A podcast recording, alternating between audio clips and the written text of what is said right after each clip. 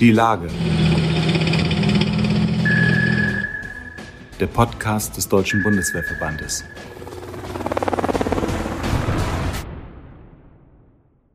Herzlich willkommen zum Podcast des Deutschen Bundeswehrverbandes. Mein Name ist Franziska Kelch und ich spreche heute mit Fregattenkapitän Marco Thiele, der äh, im Deutschen Bundeswehrverband äh, verantwortlich ist für die Marine im Bundesvorstand. Äh, guten Morgen, Herr Thiele. Guten Morgen, Frau Kelch.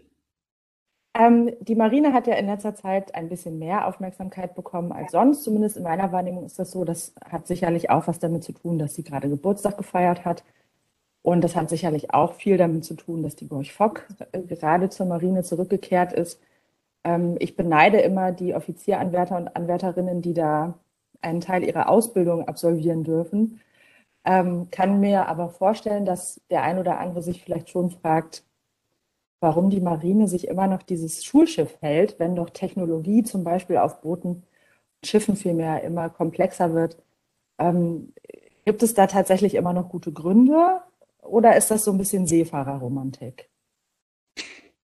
Also nein, es ist tatsächlich keine reine Seefahrerromantik. Es ist zweifelsohne schön, äh, den Sonnenuntergang oder Aufgang auf äh, da zu erleben. Ist es übrigens auf jedem anderen Schiff auch. Aber nein, der Hauptpunkt äh, hat auch nichts mit, mit Technik zu tun. Und äh, denn eins ändert sich bei Seefahrt auf keinen Fall. Da können Sie noch so viel Technik und äh, Computer und was weiß ich nicht noch haben. Die See bleibt die See. Und äh, ich sag mal, was, was wir dort machen, ist die seemännische Grundausbildung. Also gerade die jungen Offizieranwärter und Offizieranwärterinnen, die an Bord kommen, ähm, die wenigsten kommen tatsächlich von der Küste, die wenigsten waren auch tatsächlich schon mal auf See. Das heißt, denen sollen dort, wie man so schön sagt, die Seebeine wachsen. Also tatsächlich sehen, wie, wie funktioniert die See, wie hat ein Schiff, wie reagiert ein Schiff auf See. Und äh, das kann man aus meiner Sicht das, äh, am, am allerbesten dort ähm, darstellen, wo auch wirklich äh, das Vorwärtskommen auch von Wind und Wetter im wahrsten Sinne des Wortes abhängig ist. Und wo tatsächlich dann zum Vorwärtskommen auch wirklich jeder, äh, jede Hand mit, mit gefragt ist und man wirklich Hand in Hand arbeiten muss, an einem Strang ziehen muss und zwar immer in die gleiche Richtung. Also es geht nirgendwo besser als an dieser Stelle. Und ganz kurz noch dazu, äh, wir sind ja nicht die einzige Marine, die das macht. Ich höre immer vom Heer, äh, die sagen, wir haben ja auch keine Kavallerie mehr. Ja, aber das ist ein bisschen was anderes. Ähm, dieses Segelschulschiff soll auch nicht dazu dienen, den Leuten das Kämpfen beizubringen, außer vielleicht gegen sich selbst. Aber ähm, für, das, für das Kennenlernen der See und das Verständnis für die See gibt es nichts Besseres als ein Segelschulschiff. Abgesehen mhm. vom Teamwork kommt natürlich auch noch on top. Ja, ich habe auch äh, überraschend festgestellt, als ich mich so ein bisschen äh, eingelesen habe in das Thema Segelschulschiffe, dass äh, in Indonesien, glaube ich, erst vor vier Jahren ein neues äh, in Dienst gestellt wurde. Also das, wie Sie schon sagten, das Thema ist eben nicht nur eins der Bundeswehr, sondern es ist ja global so, dass Marinen äh, solche Schiffe haben, weil man darauf einfach bestimmte Sachen bestens trainieren kann. Ja. Aber Sie haben gerade, Sie haben gerade gesagt, ähm, dass äh, viele gar nicht vom, aus der See kommen oder von der See kommen und gar nicht unbedingt Vorerfahrung haben. Das finde ich interessant. Sie haben ja auch einen Teil Ihrer Ausbildung auf der Golf Fock äh, erleben dürfen. Ja. Das heißt, da ist man dann tatsächlich auch mit einem Teil X an, äh, in Ihrem Fall waren es wahrscheinlich nur Männer, aber heute auch Männer und Frauen, die noch nie zur See gefahren sind auf einem irgendwie gearteten Segelschiff. Das ist, das ist richtig. Also ich, ich hatte das äh, Glück, äh, dass ich einen Vater hatte, der mich äh, zum Segeln gebracht hat und, und ich schon so ein bisschen Verständnis für das Thema hatte. Ähm, aber die meisten haben tatsächlich äh, von der See keine Ahnung. Ähm, das ist gar nicht böse gemeint. Äh, sie, sie interessieren sich dafür. Ich meine, man kann in der Theorie kann man natürlich viel äh, heutzutage natürlich im Internet und so weiter und so weiter. Aber wirklich die See erleben, auf der See zu sein, äh, das ist für die meisten ist es äh, tatsächlich das allererste Mal, wenn sie auf die Gorchfock gehen. Dann ergibt das Ganze natürlich umso mehr Sinn. ähm, nun ist im Zug der, der ähm, Rückkehr der Gorchfock auch das Thema Instandsetzung wieder aufgekommen. Ähm, sie haben kürzlich gesagt, dass es gut und sinnvoll wäre, wenn man aus dem Debakel ist vielleicht ein bisschen zu viel gesagt, aber aus dieser sich lang hinziehenden und immer teurer werdenden Instandsetzung vielleicht anfängt, Lehren zu ziehen. Würden sich da für Sie welche abzeichnen äh, oder Richtungen, in die man da nachspüren und untersuchen sollte, was künftig einfach anders laufen muss, allgemein auch beim Thema Instandsetzung bei der Marine? Ab, absolut. Also das Thema Instandsetzung der Marine, ähm, der eine oder andere wird es auch sicherlich schon mitbekommen haben. Äh, da reite ich schon ein bisschen länger drauf rum, weil es einfach katastrophal ist. Ich habe, äh, ich bin 1991 bin ich das erste Mal auf einem Schnellboot gewesen, was ähm, habe dort meine dann meine Schnellbootskarriere begonnen gewissermaßen und habe dort zum ersten Mal mitbekommen, wie äh, Instandsetzungsverläufe und Vorbereitungen und so weiter funktionieren. Da habe ich schon die Hände beim Kopf zusammengeschlagen und da hat sich nicht äh, signifikant viel dran geändert. Der Punkt ist, äh, dass wir immer noch versuchen, Schiffe, ich muss das mal ein bisschen vorsichtig ausdrücken, weil es äh, natürlich Veränderungen gegeben hat seitdem, aber irgendwie nicht zum Besseren. Also wir, wir, wir versuchen Schiffe nach einem äh, festen Prinzip instand zu setzen. So nach dem Motto, nach zwei Jahren und äh, bummelig alle zwei bis drei Jahre geht ein Schiff in die Instandsetzung, äh, sagt man, wir haben da jetzt eine Liste, die müssen wir abarbeiten und das wird instand gesetzt. Und vielfach äh, tauchen verdeckte Schäden erst natürlich auf, wenn das Schiff oder das Boot aus dem Wasser gekommen ist, im wahrsten Sinne des Wortes. Das lässt sich vorher manchmal tatsächlich gar nicht feststellen. Es werden mich dafür natürlich wieder Leute kritisieren, äh, die sagen, er hat überhaupt keine, keine Ahnung, wovon er redet. Wir haben das doch alles geändert. Ich frage mich aber trotzdem, wieso dauert das dann immer noch so lange? Wir bauen, äh, der, die Instandsetzung unserer Schiffe ist in den meisten Fällen immer länger als äh, vorgesehen. Übrigens auch der Neubau. Also dieses, dieses ganze System, was dahinter steckt, muss offensichtlich verbessert werden. Und ein Punkt ist, äh, ich nehme mal ein ganz kleines Beispiel. Wenn ich eine Serie von, sagen wir mal, vier Schiffen habe, ich habe auf Schiff 1 einen Fehler, ich habe auf Schiff 2 den gleichen Fehler, den ich dann bei der Instandsetzung feststelle, dann entzieht es sich meiner Kenntnis, warum dann nicht spätestens beim dritten Schiff äh, das auch schon in die Leistungsbeschreibung mit reingeht, auch auf diesen Fehler hin überprüfen und ich auch insbesondere die Zeit dafür auch schon mal in die Hand nehme und sage, gut, wenn ich, wenn der, dieser Fehler auch ist, dauert es einen Monat länger. Und ganz ehrlich, dann mache ich es doch eben länger, kann ich viel, viel besser damit planen. Denn äh, eine, eine Planung, eine Instandsetzung über einen äh, festen Zeitraum wo ich dann eigentlich von vornherein weiß, das dauert sowieso wieder drei, vier Monate länger. Das bringt dann den ganzen Zeitraum, der danach folgt, nämlich das Schiff wieder in Fahrt zu bringen, die Besatzung neu auszubilden, die entsprechenden äh, Safety-Checks zu machen und, und, und, führt dann dazu, dass andere länger, andere Einheiten länger fahren müssen, vielleicht länger in Einsätzen bleiben müssen, die zu spät kommen, whatever. Wir sind eben keine Marine mehr mit, äh, aus meinem Beginn mit 50 Minenabwehreinheiten und 40 Schnellbooten. Wir haben heute gerade äh, noch nicht mal 50 Einheiten insgesamt.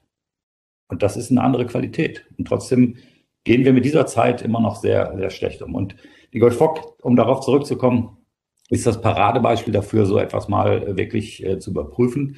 Was hat denn da alles nicht funktioniert? Und nicht nur feststellen, yo, wir stellen fest, es hat etwas nicht funktioniert, dabei belassen wir es und machen so weiter wie bisher. Nee. Ich habe auch schon an anderen Stellen gesagt, weiter so ist jetzt echt der falsche Weg. Das müsste man mittlerweile angekommen sein. Also da ist auch wieder das Thema Evaluation äh, aktuell, ne? dass man einfach tatsächlich auch Lessons learned mitnimmt aus solchen, aus solchen Geschichten. Richtig, und dass man aus diesen Lessons identified, wie sie so schön heißen, dann auch wirklich Lessons learned macht. Hm. Sie haben gerade äh, angesprochen, äh, dass die Marine äh, deutlich kleiner ist als in der Zeit, als sie zu ihr gekommen ist. Das ist ja jetzt auch nichts, nichts Neues. Die Friedensdividende, die hat sich äh, bei allen TSKs und so weiter niedergeschlagen. Ähm, jetzt ist es aber so, dass die Marine ja, sowie auch andere Bereiche der Bundeswehr, ähm, von einem etwas wachsenden Etat profitieren wird. Ähm, was heißt das für die Marine, dass da ähm, bei den Marinefliegern und auch in anderen Bereichen neues Material äh, kommt? Was bedeutet das für die Zukunft, auch für Ausbildung und ähnliche Themen aus Ihrer Sicht? Was sind da die To-Dos, die sich daraus ergeben und auch die Chancen und Möglichkeiten? Ähm, also äh, vor, vorweg muss ich dazu noch äh, sagen, das ist mir immer sehr wichtig, dass das zu erwähnen. Es geht hier nicht um Aufrüstung in der Marine, sondern um Ausrüstung. Das, was jetzt kommt, ersetzt Altes. Wir kriegen nichts Neues, wir kriegen nichts on top. Ähm, sondern wir ersetzen alte Fähigkeiten, die schon, äh, also die Fähigkeiten bleiben natürlich, oder wir erhalten die Fähigkeiten, indem wir alte Schiffe durch neue Schiffe ersetzen. Ähm, und eben Luftfahrzeuge in diesem Falle auch. Und, und ähm, das bedeutet im erstmal für die Marine, ähm, ich muss das leider ein bisschen negativ betrachten, äh, das kommt alles viel zu spät. Ähm, dadurch werden wir Schiffe immer noch länger in Dienst halten müssen. Äh, die Instandsetzung wird dadurch immer noch länger werden. Die Instandsetzung wird immer teurer werden. Aber ich will ja nicht zu, zu sehr nörgeln, weil das hilft uns ja auch nicht weiter. Ähm, das bedeutet insbesondere, äh, und das ist ein Aufruf an die Politik, äh, beziehungsweise an die sich jetzt gerade wie auch immer geartete neue Regierung, kommt bloß bitte nicht auf die Idee, die jetzt bereits eingestellten, beziehungsweise vom Haushalt genehmigten Gelder des letzten Bundestages äh, in einer neuen Regierung zu sagen, oh, wir sparen jetzt nochmal 1,50 Euro 50 und schieben das noch auf ein oder zwei Jahre. Diese ein oder zwei Jahre würden insbesondere bei den Marinefliegern wären verheerend weil dann werden wir diese Fähigkeit verlieren. Und wenn wir das bei den Schiffen weitermachen, es, es, es ist eine Schraube ohne Ende, es wird das Ganze noch schlimmer machen. Also das, was jetzt ins Geld gebracht wurde, muss auch schnellstens bitte ausgegeben werden und schnellstens bestellt werden. Denn wir gehen sowieso schon materiell, ähm, kriechen wir auf dem Zahnfleisch. Und äh, ich sag mal, wenn wir das Zahnfleisch jetzt noch weiter abschleifen, um bei diesem Vergleich zu bleiben, äh, dann können wir da hinterher keine neuen Zähne mehr draufsetzen. Das hat ja letztendlich auch was mit dem Thema Personalgewinnung zu tun, glaube ich, oder? Also wenn, es kommt ja auch darauf an, wie die Marine nach außen wahrgenommen wird und wenn da die Wahrnehmung ist, äh, es, es knirscht sozusagen links und rechts, dann hat man natürlich auch ein Problem, Personal zu finden, äh, das man, ähm, man einsetzen kann. Ich mal. Absolut. Das ist äh, auch ein Vorwurf, den man äh, meinem Stellvertreter und mir immer mal wieder gerne macht, nach dem Motto, was kümmert ihr euch um das Material? Ihr sollt euch um die Menschen kümmern. Ja, machen wir gerne, äh, aber das hilft nichts, wenn wir uns um die Menschen kümmern und dann nichts da ist, auf dem sie äh, zu See fahren können oder sicher zu See fahren können oder sicher mit fliegen können. Also, und, und da haben Sie natürlich auch völlig recht. Personalgewinnung äh, in Zeiten, gerade von Zeiten sozialer Medien, Internet, wird es nicht funktionieren, wenn wir da irgendwelche Hochglanzbilder einstellen von Schiffen, die wir vielleicht irgendwann mal kriegen. Äh, wenn man im Facebook-Eintrag daneben lesen kann, äh, ist ja eh nichts da, was fährt. Das ist jetzt etwas übertrieben. Es fährt natürlich ein bisschen was. Äh, gleichwohl muss man natürlich auch den Menschen, die zu der Marine kommen sollen, auch entsprechend etwas anbieten können. Und mhm. äh, wenn man dann Schiffe anbietet und Boote anbietet oder sagen wir es mal ganz allgemein Arbeitsplätze, wobei ich den Vergleich mit, dem Zivil, mit der zivilen Arbeitswelt jetzt hier nicht herstellen möchte, da sind andere Ministerinnen schon dran gescheitert. Aber äh, ich brauche dann eben die Arbeitsplätze, Plätze, an denen diese Menschen dienen können, die neu sind, die aktuell sind. Und wo man sich nicht fragen muss, äh, ist das jetzt eigentlich alles überhaupt noch sicher? Denn diese Fragen stellen sich Menschen natürlich, bevor sie da hingehen, bevor sie auf ein, sich dafür entscheiden, auf ein Kriegsschiff zu fahren und sich damit natürlich auch in Gefahr begeben. Grundsätzlich, jeder Soldat begibt sich per Definition seines Berufes in eine gewisse Gefahr. Und dafür muss der Bund das Beste an Material bereitstellen, was es verfügbar ist. Mhm. Stichwort neu. Äh, relativ neu ist ja äh, in diesem Jahr auch das Eckpunktepapier, das äh, die Verteidigungsministerin und der Generalinspekteur vorgestellt haben vor einigen Monaten. Die Marine ist darin natürlich äh, auch erwähnt und es gibt, äh, soll man das sagen, Neuausrichtungen oder Ideen äh, für die Zukunft auch der Marine oder Veränderungen. Unter anderem ist ja auch das Maritime Warfare Center genannt. Ähm, das sich, glaube ich, auch kürzlich aufgestellt hat oder begonnen hat, sich damit aufzustellen. Können Sie so ein bisschen aus, aus Ihrer Perspektive oder vielleicht auch aus dem, was Sie hören von Kameraden und Kameradinnen, äh, was darüber erzählen, was man sich in der Marine von diesem Eckpunktepapier verspricht, äh, was man glaubt, was da für, für Strategien oder auch Neuausrichtungen oder neue Impulse vielleicht daraus entstehen können für die Marine? Also für die Marine ähm, zum, zum Maritime Warfare Center komme ich, äh, ich sag mal, als zweites, als, als erstes. Äh, das, was ich rausgelesen habe und was, was ich auch wahrgenommen habe aus dem Eckpunktepapier, ist, äh, dass die Marine auch wieder mehr in die Lage versetzt werden soll. Ich sag mal, ähm, ich versuche mal möglichst allgemein auszudrücken, äh, für ihre ähm, Instandhaltung und, und äh, für neue Einheiten mehr selbst zu sorgen. Das ist äh, durch den Minister de Maizière im, im Jahre 2012 äh, im Prinzip komplett beendet worden, indem die ähm, Materialverantwortung äh, den Inspekteuren damals genommen wurde oder sie sie abgegeben haben. Das ist eine Frage der Sichtweise. Äh, gleichwohl haben, ist der Inspekteur der Marine nur noch derjenige, der sagen kann, äh, äh ich nehme mal das, was da ist und damit bilde ich aus und stelle das äh, der Leitung zur Verfügung, um dann gegebenenfalls Einsätze dort mitzufahren. Äh, das bringt ihn in einen Spannungsbogen, äh, dass er derjenige ist, der sich, äh, der immer dann auch sich rechtfertigen muss, warum haben Sie denn nicht rechtzeitig, der dann aber auch nur sagen kann, womit soll ich die Leute ausbilden, wenn ich kein Schiff habe? Also das ist, ja, und, und das soll wieder, ich, ich, rückgängig ist der falsche Begriff. Ich sag mal, dieser, dieser Weg soll verbessert werden. Wie das im Detail geschieht, sehen wir, dass da laufen auch gerade Evaluationen. Und äh, ich halte das aber für eine große Chance, denn äh, eine Betroffenheit erzeugt auch eine, eine gewisse, ein zusätzliches Verantwortungsgefühl. Das gilt nicht nur für den Inspekteur der Marine, das gilt für jeden einzelnen Menschen. Jeder, der von dem, was er macht, auch direkt betroffen ist, äh, wird das in, äh, wird sich natürlich mehr dafür einsetzen. Das ist kein Vorwurf an irgendwelche Menschen, die jetzt für die Instandsetzung, Instandhaltung und so weiter zuständig sind. Äh, aber wie gesagt, diese persönliche Betroffenheit erhöht auf jeden Fall das Verantwortungsgefühl. Das Maritime Warfare Center, ähm, ja, brauchen wir, steht völlig außer Frage. Ähm, sag mal, wir brauchen etwas für, für Plans and Policy, wie man, wie man im Englischen sagt, wo wir Doktrinen erstellen können, wo wir Taktiken erstellen können, äh, gegebenenfalls auch überprüfen können, beispielsweise zusammen mit dem äh, ähm, deutschen Einsatzstab, den wir haben, DOI MAFOR genannt. Das, das wäre eine Gelegenheit. Also ja, wir brauchen ein Maritime Warfare Center und ich halte das auch für gut. Wo und wie, in welchem Umfang das aufgestellt wird, äh, da streiten sich, na, streiten ist das falsche Wort, aber da gehen auch die Meinungen drüber etwas auseinander. Ähm, zumindest ist, ist, gibt es jetzt erstmal diesen sogenannten Aufstellungsstab, den Sie eben erwähnt haben, die überprüfen, wo, in welchem Umfang braucht man was, um ein Maritime Warfare Center sinnvoll aufzustellen. So, und das ist jetzt gerade in Erarbeitung. Äh, die aktuellen Zeitlinien liegen mir dazu nicht vor. Aber ich denke, das wird recht zeitnah sein. Der Inspekteur der Marine ist da sehr ehrgeizig, das schnellstmöglich hinzubekommen. Finde ich auch gut. Äh, wir haben nicht ewig Zeit, um irgendwelche Sachen neu auf die Reise zu bringen. Und dann darf man ja nicht vergessen, was passiert eigentlich mit dem Eckpunktepapier, wenn wir eine neue Leitung im BMVG haben. Aber das ist ein anderes Thema.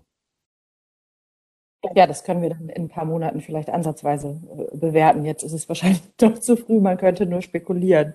Mit Blick auf das Eckpunktepapier haben Sie ja selber gerade auch schon gesagt, dass es auf jeden Fall spannend ist. Ähm, solche Papiere sind natürlich erstmal Absichtserklärungen. Ähm, ging es jetzt auch gar nicht darum, dass wir hier die große Strategie äh, entwickeln müssen oder Vorhersagen treffen müssen.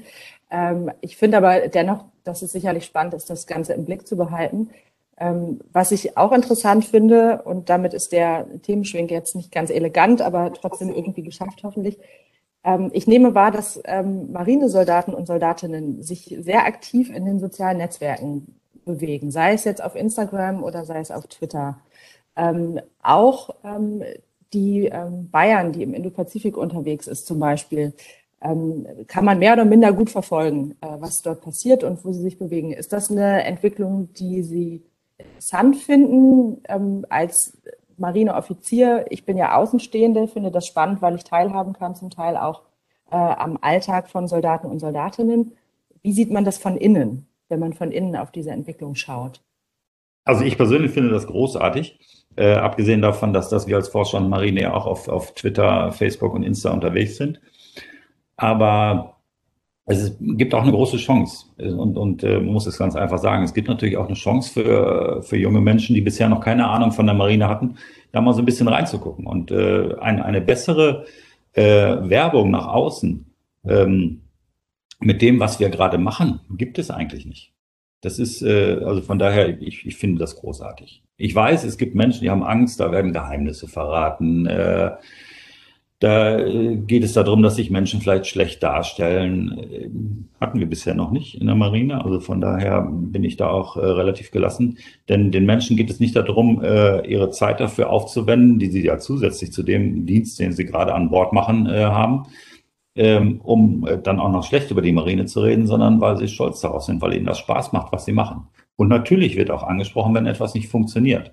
Aber auch das läuft in einem vernünftigen Maße ab. Den Mensch, die Menschen in der Marine wissen ganz genau, wenn sie sich da jetzt hinstellen und sagen, boah, alles äh, schade hier, dass das nicht so toll funktioniert und äh, dann fluchen, meckern, nörgeln, äh, dass das dann sowieso nicht wahrgenommen wird oder beziehungsweise auf der anderen Seite natürlich auch in den äh, gleichen Kanon äh, reinstößt, in den gerne die Presse mal, äh, ich mache es mal etwas allgemein, die Presse reinstößt, die sagt, in der Marine ist alles Schrott.